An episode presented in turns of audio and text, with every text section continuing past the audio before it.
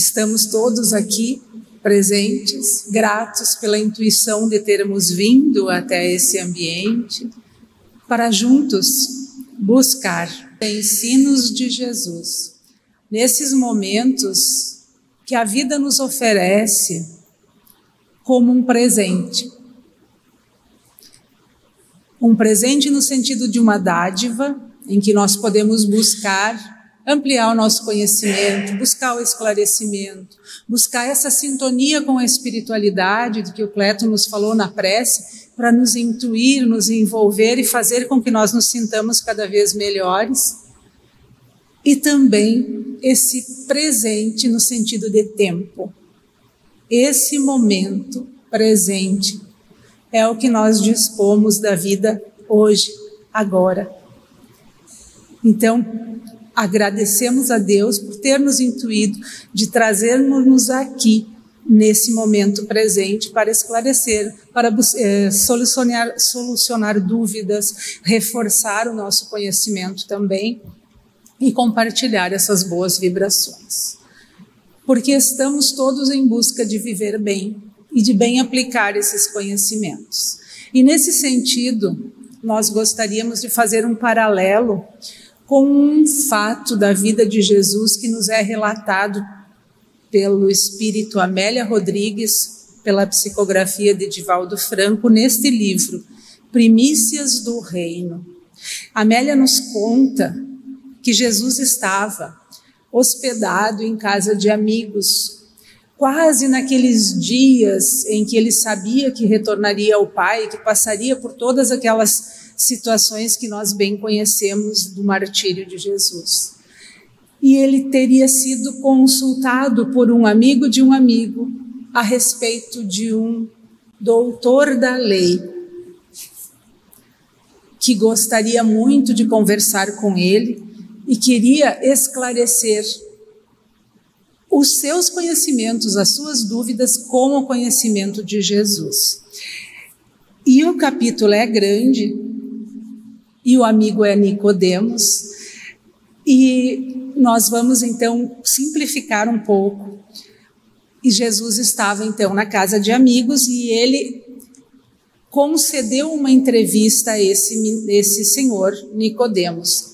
Era um dos doutores da lei, segundo o relato de Amélia Rodrigues, era o mais jovem de 70 doutores da lei, da lei, que eram escolhidos em Israel em Jerusalém, era a sede onde eles eh, trabalhavam e viviam, entre os letrados e os ascendentes nobres. Eram, na verdade, aqueles que tinham o conhecimento das leis dos judeus, das leis de Deus, os escritos, os manuscritos que traziam as leis do Antigo Testamento. Então, era alguém muito esclarecido em termos de leis divinas. Mas, como nós dissemos antes, nós frequentamos a casa espírita, nós buscamos o conhecimento porque nós estamos também, como ele, e eu gostei desta palavra, sequiosos da verdade. E ele não se contentava então com as velhas fórmulas, aquelas fórmulas religiosas que ele bem conhecia, mas que não eram o suficiente para ele.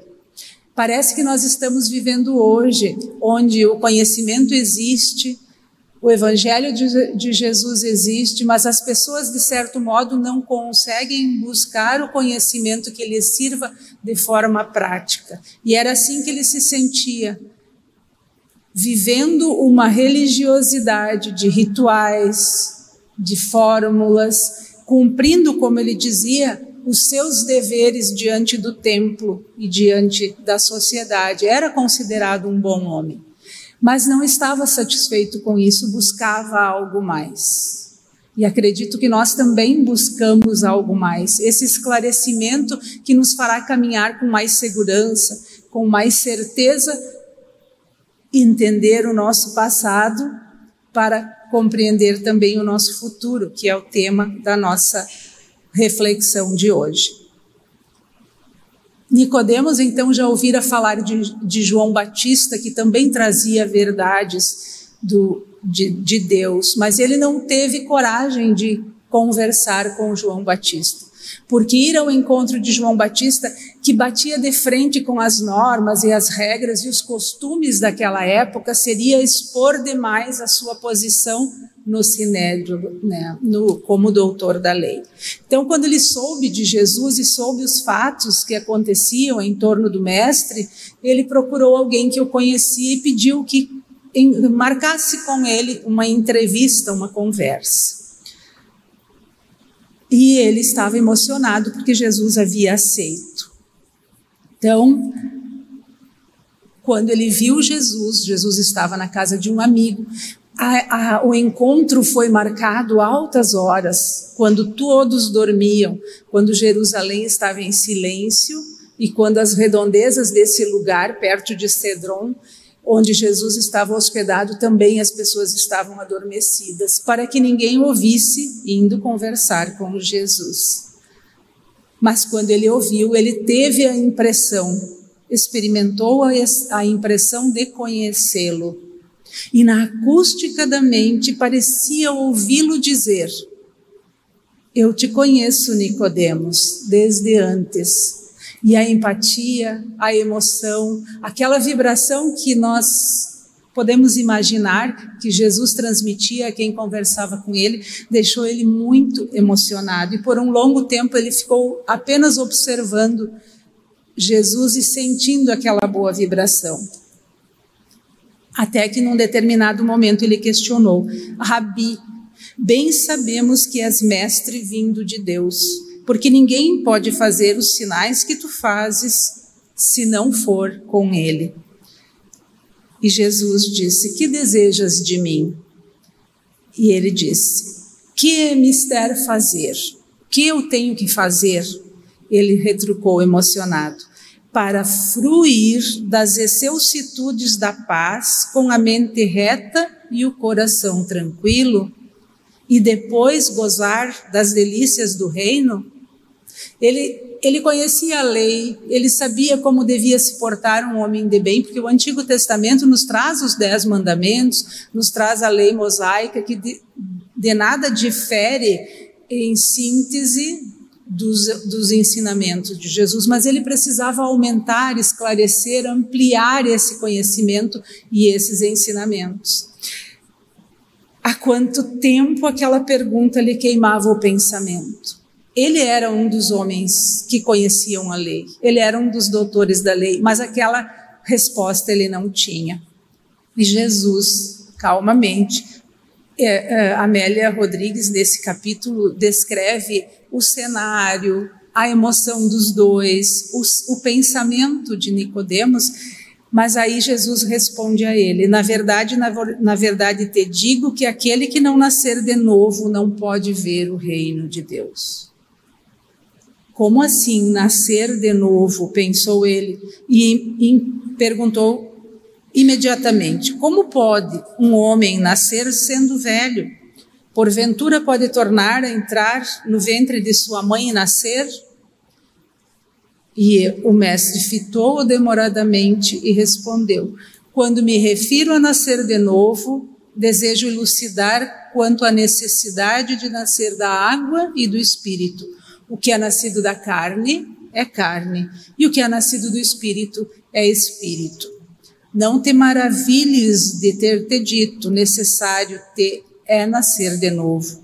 O Espírito sopra onde quer e ouves a sua voz, mas não sabes de onde vem, nem para onde vai. Assim é todo aquele que é nascido do Espírito. Jesus estava falando da nossa condição de espíritos imortais. Renascemos na carne, no corpo, e isso é temporário, é perecível. Mas o espírito, como ele disse, sopra né, por todo o lugar, está em todo o lugar. E Nicodemos pensou então naquelas informações que ele tinha históricas dos esseus, dos gregos, de hindus e outras, outros povos que acreditavam na reencarnação. E, na verdade, lhe parecia bem lógica essa possibilidade de renascer. Pagar numa vida os débitos angariados em outra, na próxima. Refazer um caminho percorrido. E enquanto ele pensava isso, Ele não podia perder a oportunidade de questionar um pouco mais a Jesus e disse: Como pode ser isso?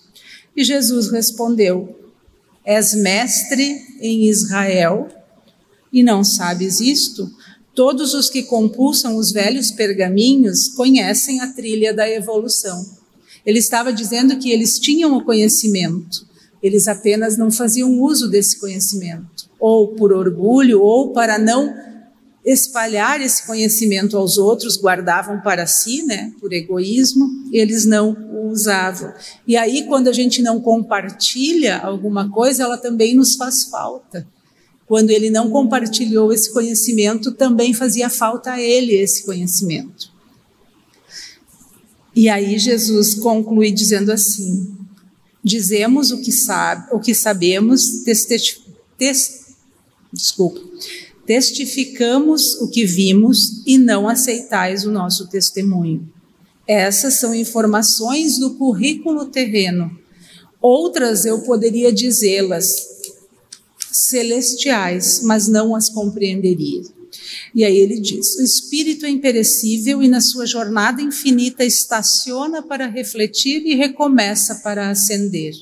Os compromissos não regularizados ou complicados hoje amanhã serão ressarcidos. E assim, ele, ouvindo tudo isso, refletiu, se despediu de Jesus e seguiu. E Jesus também ficou com aquela sensação de que a verdade ficaria abrindo rotas nas mentes e guiando espíritos, através desse doutor da lei que tinha crédito para falar dessas coisas naquele lugar. E aí Amélia Rodrigues nos diz: a doutrina das vidas sucessivas foi ensinada por Jesus. E a, a reencarnação decifraria os, en os enigmas da vida pelos tempos do porvir.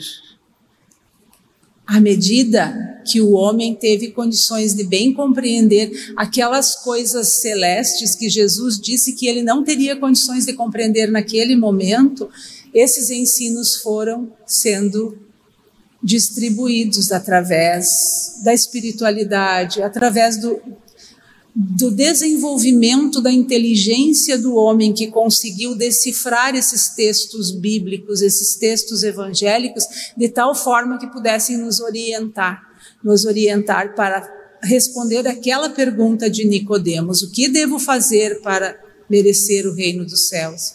Para compartilhar da alegria dos justos, né?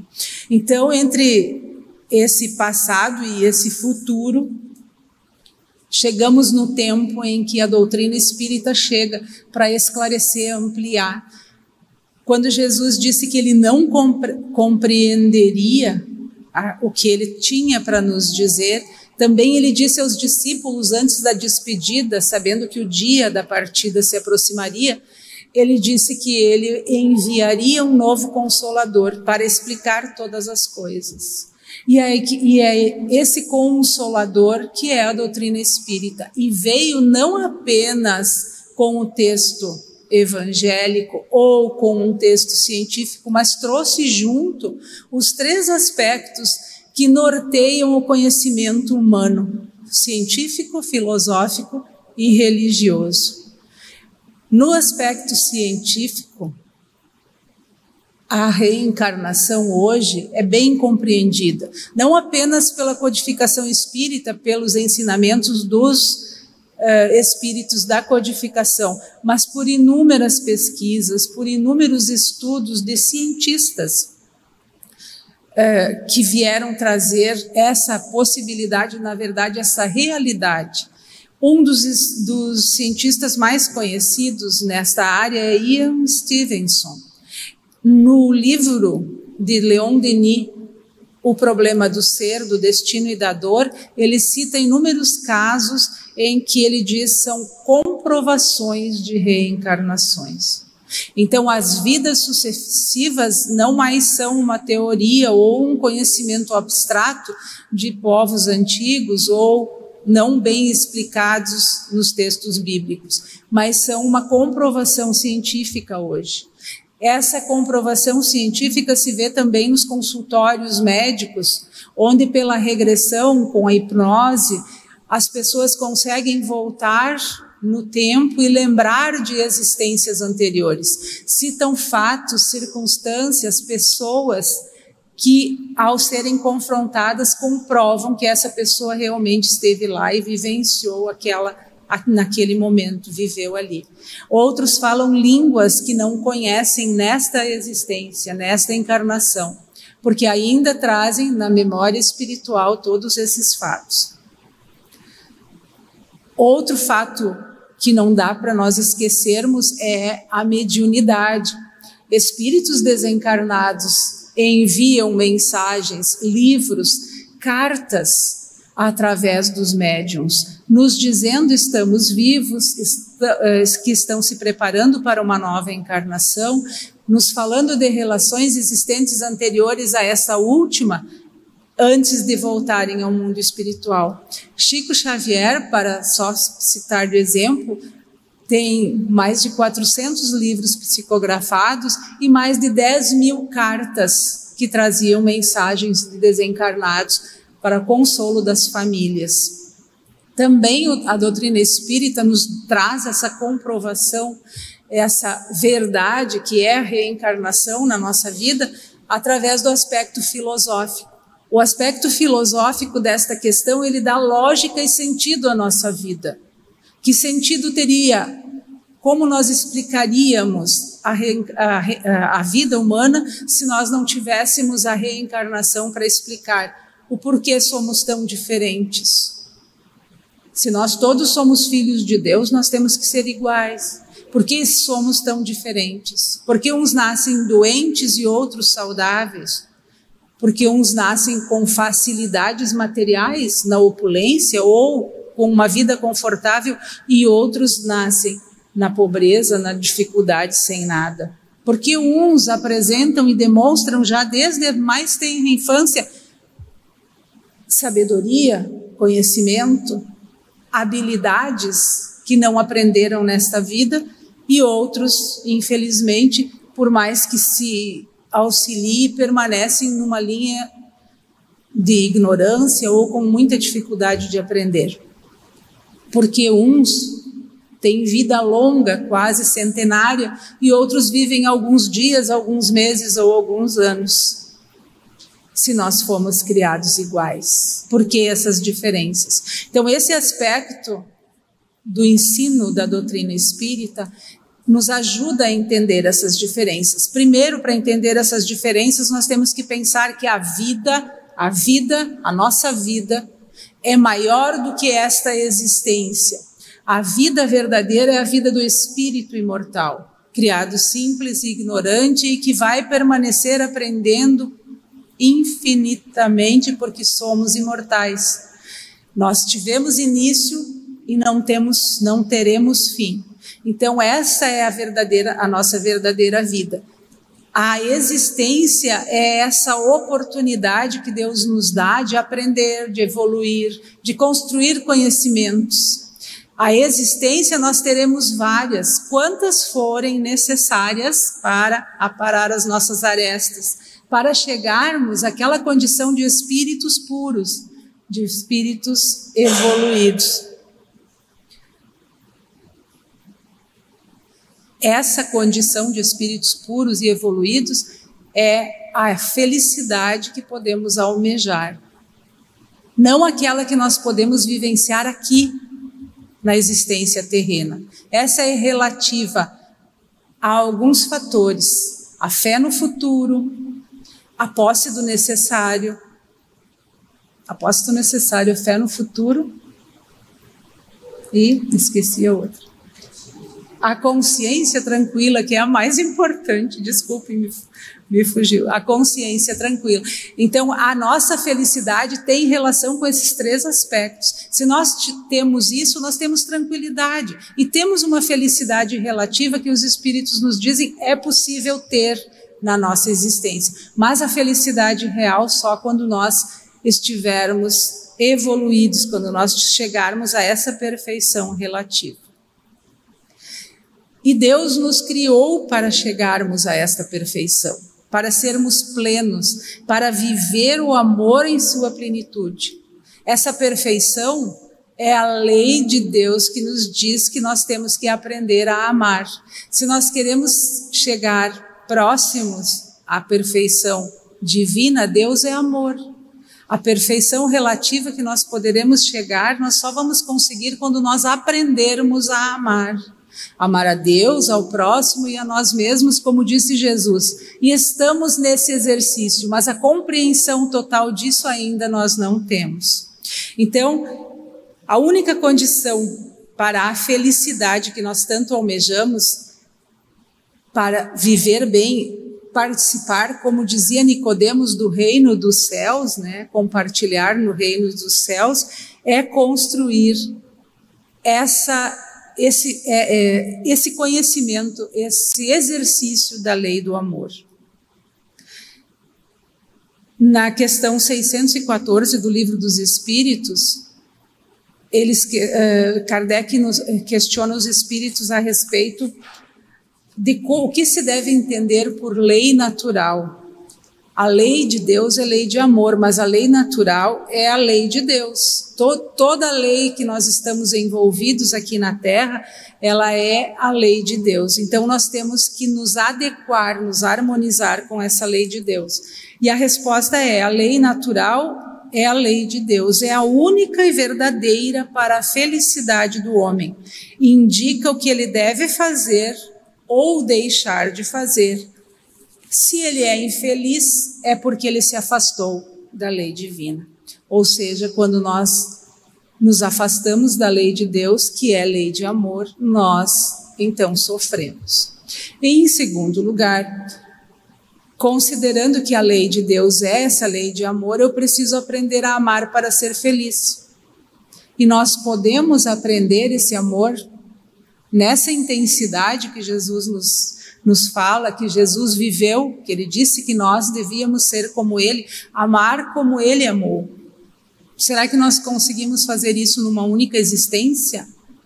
No texto da Amélia Rodrigues, Jesus diz: o espírito é imperecível, ou seja, é, é imortal. Nós continuamos vivenciando as experiências até chegarmos a essa condição de espíritos puros.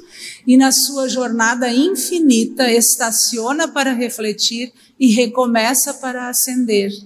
Os compromissos que nós deixamos para trás, nós vamos ter que retomar. Amanhã serão ressarcidos aqueles que nós deixarmos para trás hoje. Pensemos bem, ele estaciona para refletir. Como que é essa evolução? Como acontece essa evolução dentro desse princípio da reencarnação? Na espiritualidade, quando nós desencarnamos e vamos para o mundo espiritual, a gente compreende, nós temos mais condição de ver, de sentir, de avaliar aquilo que é necessário para a nossa evolução. O que nós temos que aprender, quais as provas por, pelas quais temos que passar. E é nesse sentido que nós fazemos a nossa programação reencarnatória. Por isso, aquilo que, nos, que vai nos fazer aprender é aquilo que nos harmoniza com as leis de Deus. Então, essa reparação, muitas vezes, são essas dificuldades que nós trazemos que nós não entendemos. Nós, lá na espiritualidade porque a nossa, o nosso entendimento e a nossa visão não está embotado pelo corpo, pelas coisas que a matéria nos oferece, pelos nossos sentidos físicos. Nós escolhemos, às vezes, provas duras, provas difíceis, acreditando que vamos vencer. Mas na hora da execução dessas provas, a gente muitas vezes cai. E aí Deus nos oferece também uma dádiva. Quando nós fazemos essa programação, eu tenho que voltar para me redimir com alguém com quem eu tive um problema muito grave. Deus nos oferece, como um exemplo da sua bondade e sua justiça, o esquecimento do passado. Mas aí a gente pode pensar, como assim? Se eu esqueci o que eu fiz, como que eu vou reparar o que eu fiz se eu esqueci? Nós esquecemos os fatos, mas as lições, o entendimento, o sentimento que aquelas situações nos trouxeram, o aprendizado que aquela situação nos trouxe, nós não, não nos esquecemos. Então Deus nos propicia esse véu do esquecimento e nós só não lembramos das circunstâncias. Muitas vezes nós sentimos quando nós nos aproximamos de alguém e temos aquela impressão, ou aquela repulsa, ou aquela, aquele sentimento de não gostei, não, não bateu com a minha energia, ou aquele sentimento de, ai, ah, parece que eu já conheço de outros tempos. Assim como aconteceu com Nicodemos e Jesus. A sensação de Nicodemos era que ele já o conhecia. E provavelmente já era um espírito que seria um instrumento para a propagação da doutrina de Jesus. Então fica na nossa memória, na nossa lembrança, aquilo que é mais profundo das nossas vivências. As conquistas que nós conseguimos no passado, não apenas os erros, não apenas aquilo que, aquilo que temos que reparar, mas as conquistas também. Aquilo que nós já aprendemos vem conosco. Nada se perde nessa experiência dessas existências terrenas. Então, quando nós vamos construindo o nosso presente, nós temos que, de certo modo, perceber o que é uh, que vai nos fazer evoluir, que vai nos fazer crescer. Aí nós podemos olhar para essas tendências, aquilo que eu já tenho, aquilo que eu já sei. Ah, mas eu já sou uma pessoa boa, eu não, não pratico mal, mas eu tenho que ser melhor, então, aperfeiçoar aquilo de bom que nós notamos em nós e tentar combater esses vícios que nós trazemos muitas vezes de vivências anteriores. Então, essas tendências más devem ser combatidas. Assim como os afetos ou os desafetos que aparecem na nossa vida, as pessoas com quem temos facilidade ou dificuldade, são também instrumentos de Deus nessa construção de uma vida melhor. Então, reencarnar, na verdade, é um modo de provar aquilo que nós já somos, não para os outros, para nós mesmos, porque é a nossa análise de nós mesmos, é esse exame de consciência, esse olhar no espelho da consciência e avaliar o que nós já conquistamos e o que precisamos conquistar, é de cada um. Quando nós falamos em modificar, nós falamos em reforma íntima. Ninguém muda ninguém, apenas nós podemos fazer essa construção de um ser humano melhor. Então, reencarnar é essa oportunidade, essa é uma forma de provar aquilo que para nós mesmos e para Deus, né? Aquilo que nós já conquistamos e também observar aquilo que nós ainda temos que conquistar. E no aspecto religioso, é a questão de nos ligarmos a Deus. A reencarnação, na verdade, permite que nós o compreendamos melhor. Como compreender um Deus que joga no mundo tantas pessoas diferentes? Uns privilegiados, outros não, uns sofredores, outros felizes, então, para compreender Deus, a reencarnação também tem esse aspecto. E Ele nos deu inteligência para que nós questionemos também o que Ele espera de nós, né? Qual a nossa relação com Ele, o que fazer para seguir as suas leis. Na questão 10 e 11 do Livro dos Espíritos, nós vamos encontrar é, um, um, questionamento de Kardec que disse: Nós já podemos compreender Deus, nós não temos ainda o sentido para isso, mas nós vamos desenvolvendo esse sentido de compreensão de Deus através das suas leis, tentando compreender as suas leis e experienciando como essas leis se aplicam e se cumprem na nossa vida. Quando nós agimos errado, a consequência vem. E isso nos ensina que aquilo é errado. Na verdade, somos espíritos ainda quase infantis, mas já estamos evoluindo, já estamos amadurecendo e temos condições de, através dessas circunstâncias da nossa reencarnação atual, do nosso presente, conseguir compreender um pouco mais de Deus e o que Ele espera de nós. Então, nós não temos ainda esse sentido completo mas à medida que nós vamos evoluindo, nós vamos nos aproximando e compreendendo mais a Deus. Então a reencarnação é a prova, é a, talvez a maior prova. Talvez seja o princípio da doutrina espírita que nos ofereça a maior condição de avaliar a bondade e a justiça divina. E aí vamos pensar um pouquinho lá nos atributos de Deus. Lá a gente encontra que ele é único, imutável, imaterial, eterno, diferente de nós que somos imortais porque tivemos início e não teremos fim. Ele não teve início nem fim, portanto eterno. Ele é onipotente e soberanamente justo e bom. A justiça e a bondade de Deus se entrelaçam e se mostram na reencarnação. A doutrina da reencarnação nos mostra essa justiça e essa bondade. Primeiro, porque se nós erramos, nós temos que reparar o erro, certo? E ele nos oferece a oportunidade de fazer isso. Então, ele é justo porque ele cobra de cada um segundo as suas obras, como dizia Jesus. Eu não vou pagar pelo erro do outro, o outro não vai pagar pelo meu. E aí também nós temos que levar em consideração que ele nos oferece na, na nossa reencarnação exemplos inúmeros na convivência social, na convivência da família, de como nós devemos nos portar, porque nós podemos observar a vida do outro, não é vigiar a vida do outro no sentido de botar o olho para julgar, é no sentido de avaliar as atitudes e as consequências, para que eu não precise agir ou fazer aquilo para aprender. Nós temos três alternativas para aprender. Uma das alternativas é observando o erro dos outros. Então, avaliando as consequências, nós podemos pensar no que nós temos que fazer de, na nossa vida para não passar por aquela circunstância.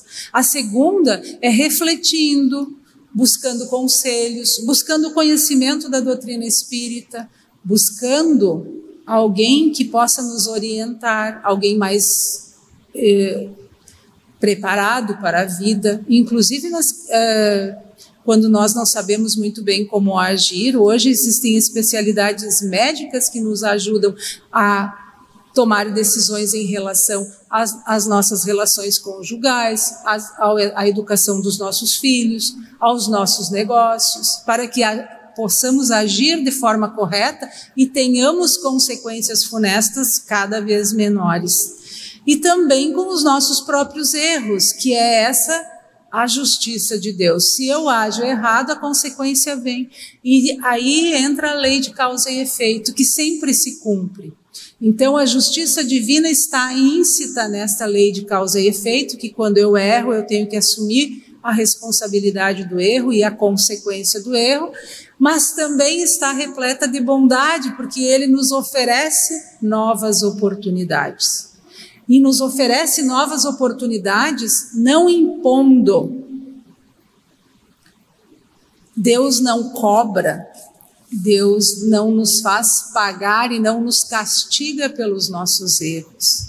Então, quando nós dizemos que nós assumimos as consequências do nosso erro, é porque a nossa consciência, de certo modo, nos acusa. Quando nós eh, nos arrependemos de algo que fazemos, é porque essa consciência nos causa a dor de ter errado. E aí nós já estamos espiando. Na sabedoria divina, esse processo por si só vai nos ensinando. Deus não cobra, Deus não pune, não castiga, ele educa através dessa justiça e dessa bondade que estão nessas leis que regem a nossa vida.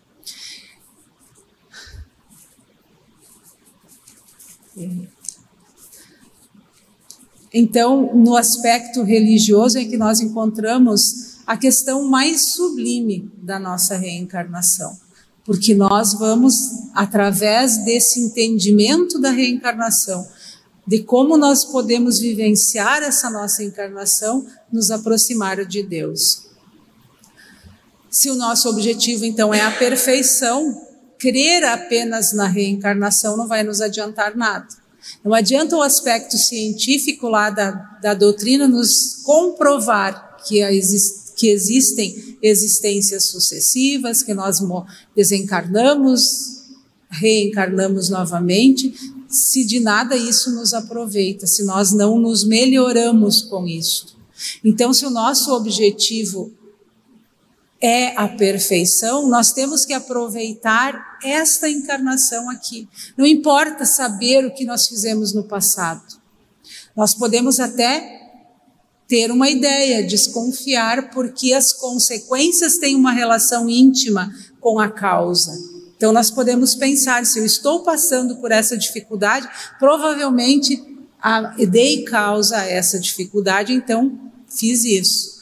Mas isso não importa agora, porque agora nós estamos envoltos nesta bondade divina, nesta nova oportunidade.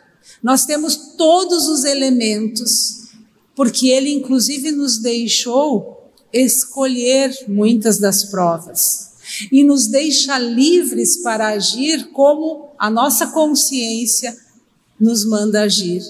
Então Deus não cobra nada de ninguém. Nós não estamos aqui sofrendo, nós não estamos aqui pagando pecados ou sendo castigados. Nós estamos aqui num processo educativo justo, bondoso que o nosso Pai nos oferece todos os dias.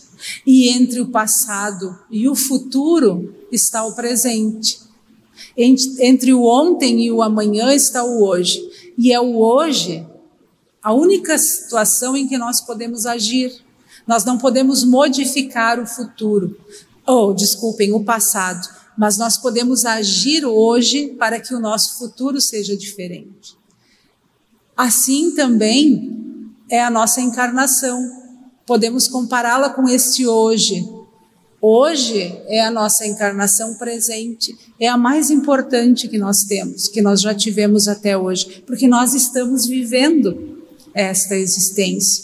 Porque é agora que eu tenho oportunidade de perdoar, de elaborar, não apenas no trabalho físico material, mas ser útil no lugar onde nós estamos, de refazer amizades, de vencer aquela antipatia por alguém. Porque se aquela pessoa está no meu caminho, não é para que eu aumente esse mal-estar, mas ela tem um objetivo, e certamente, se o nosso objetivo é aprender a amar, o objetivo dessa pessoa estar ali testando a nossa simpatia, é porque eu tenho que aprender a ver algo de bom, o, o que de bom pode me conquistar naquela pessoa, que eu possa respeitá-la, viver em harmonia.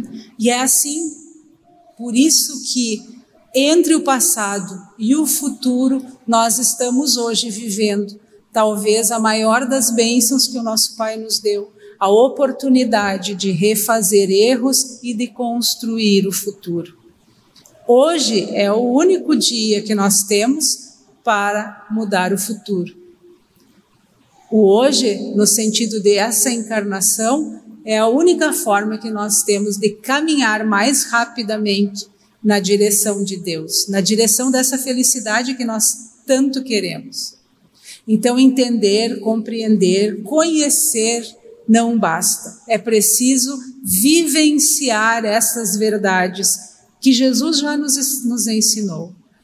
Quando Nicodemos saiu da presença de Jesus, Jesus estava feliz porque sabia que ele, com o conhecimento que tinha, ia ampliar esse conhecimento, ia passar adiante.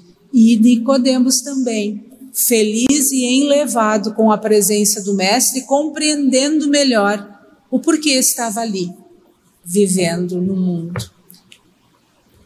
Que Deus, nosso Pai, nos ofereça sempre essa oportunidade de ter olhos de ver, ouvidos de ouvir e de desenvolver no nosso coração o sentimento de amor por Ele, a gratidão por tudo que nos deu, pelo próximo e por nós mesmos, porque nós somos os agentes do nosso destino.